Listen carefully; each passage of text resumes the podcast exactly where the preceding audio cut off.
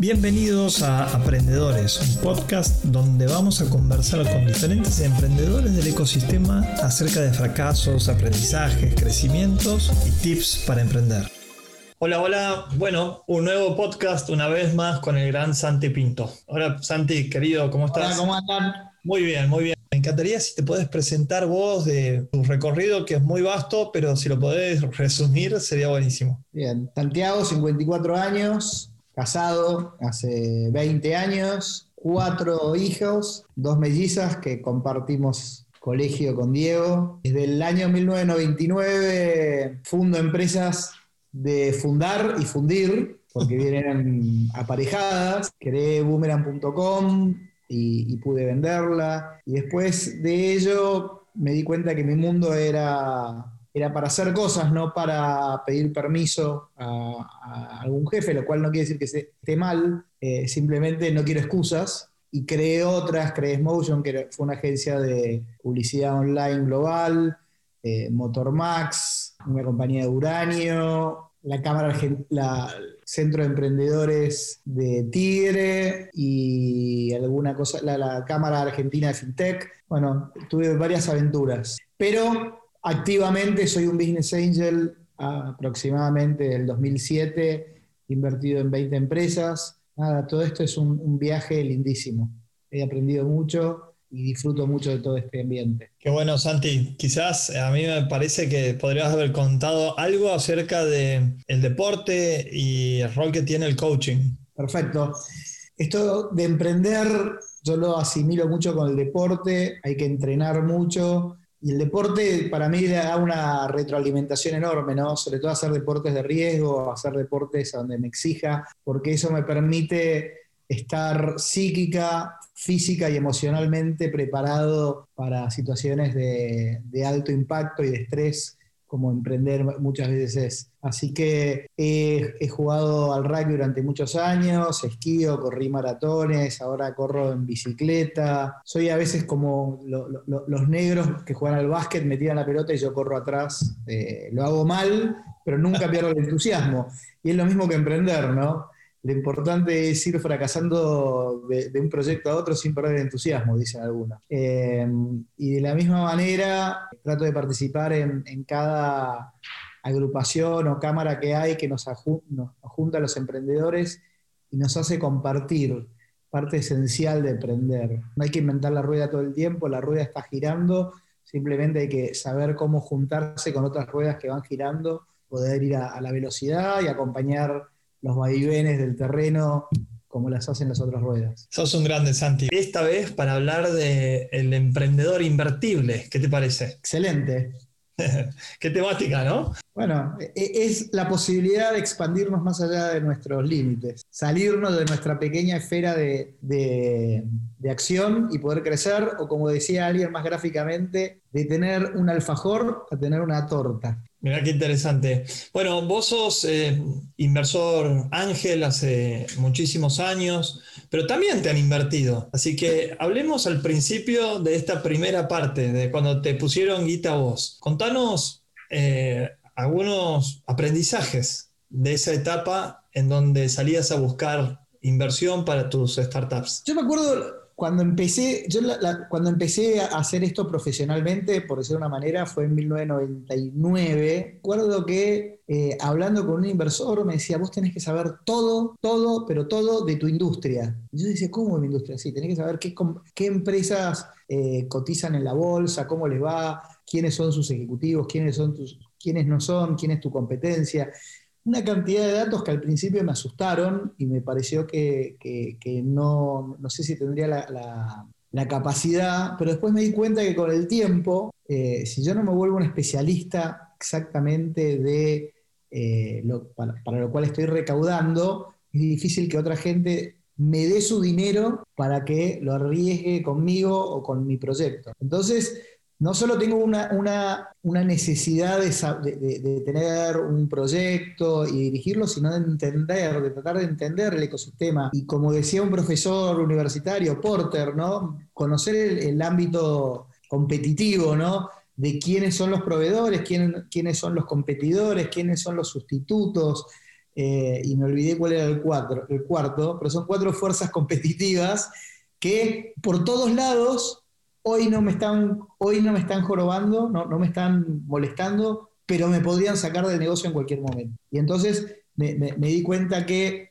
para poder hacer que alguien ponga ese voto, ese voto de, de confianza en mí, tenía que tener un conocimiento casi instantáneo de cada pregunta, saber cómo funcionaba mi industria. Y sobre todo poder dar confianza, después aprender la negociación, eh, ¿no? aprender que cualquier negociación buena empieza por un no, cualquier negociación que uno cree que es buena y empieza por un sí, termina en un no, normalmente porque después lo piensan mucho más profundo y después cuando uno considera que esto va rápido, muchas veces se empantana.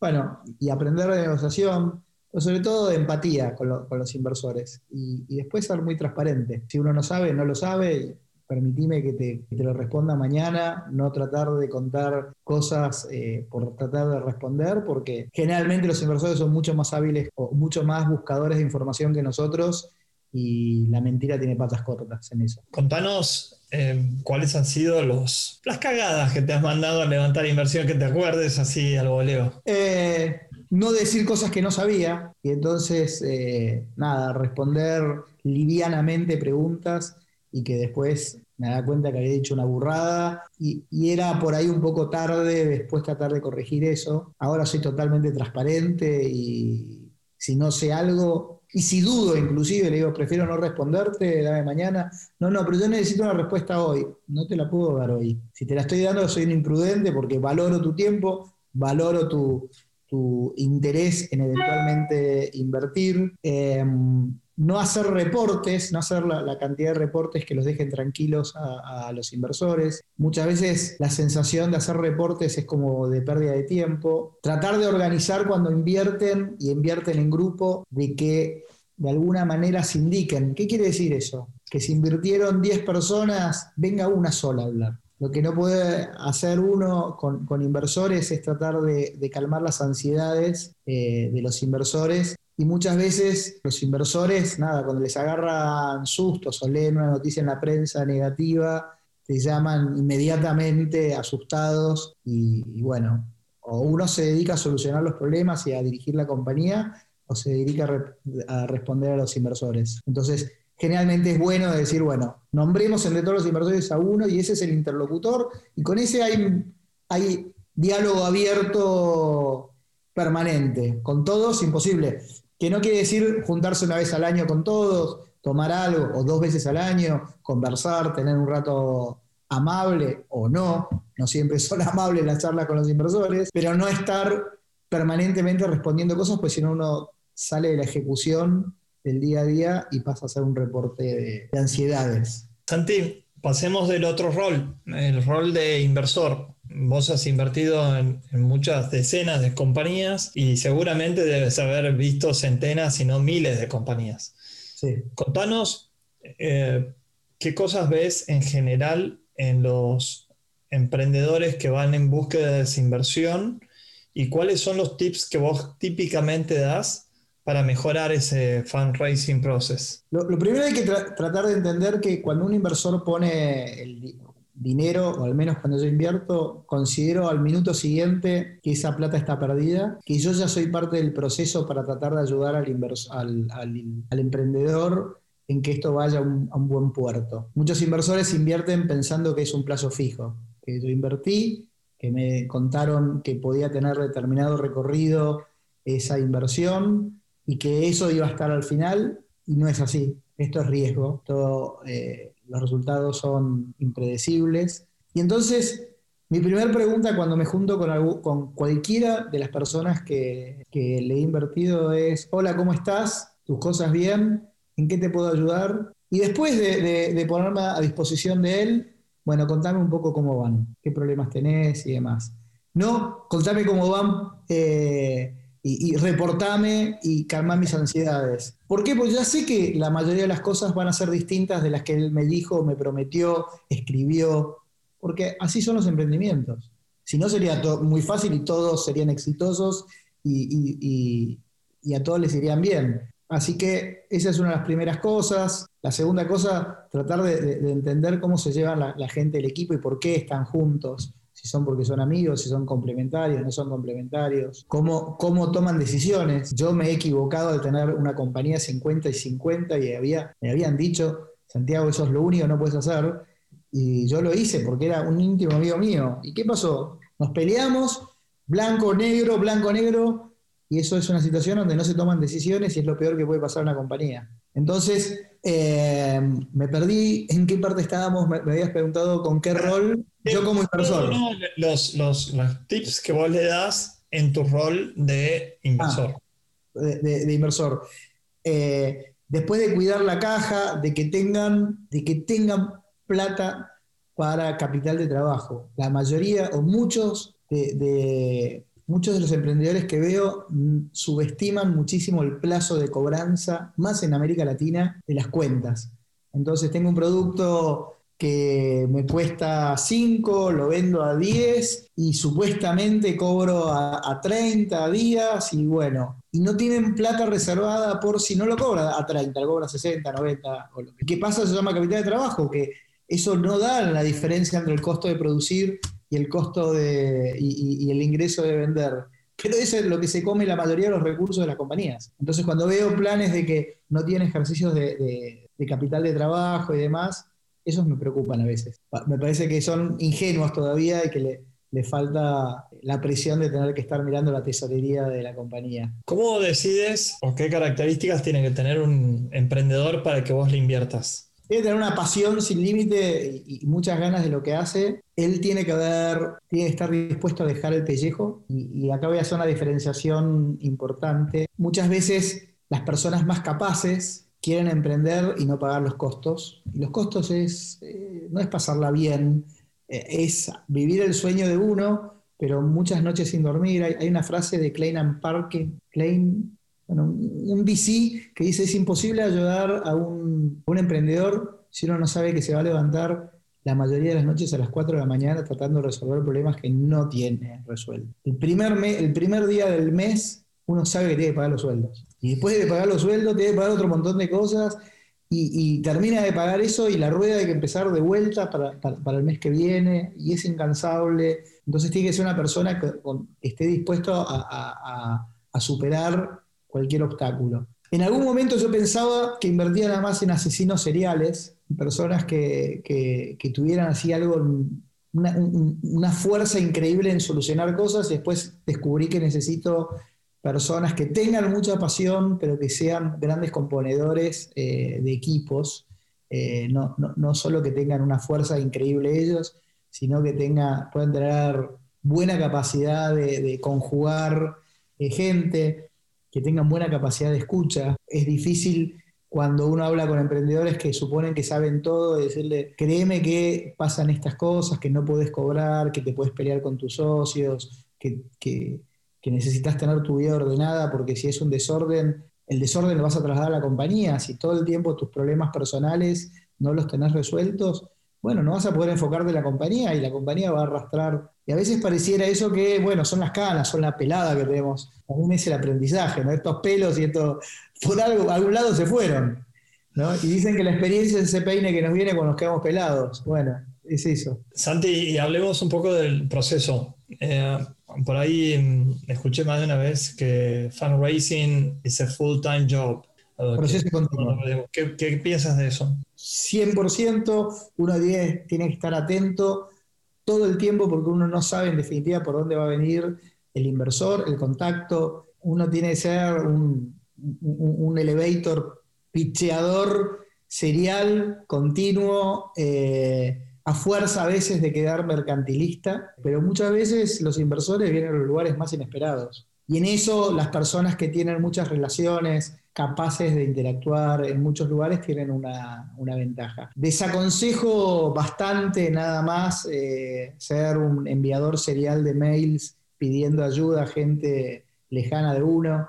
La segunda cosa es el proceso de, fundraising empieza con las tres Fs, Friends, Family and Fools, ¿no? tontos en inglés, solo ellos invierten al principio de una startup Después vienen los angels, después vienen los VCs y si uno tiene suerte, después viene el private equity y la IPO, ¿no? lanzar la compañía a la bolsa.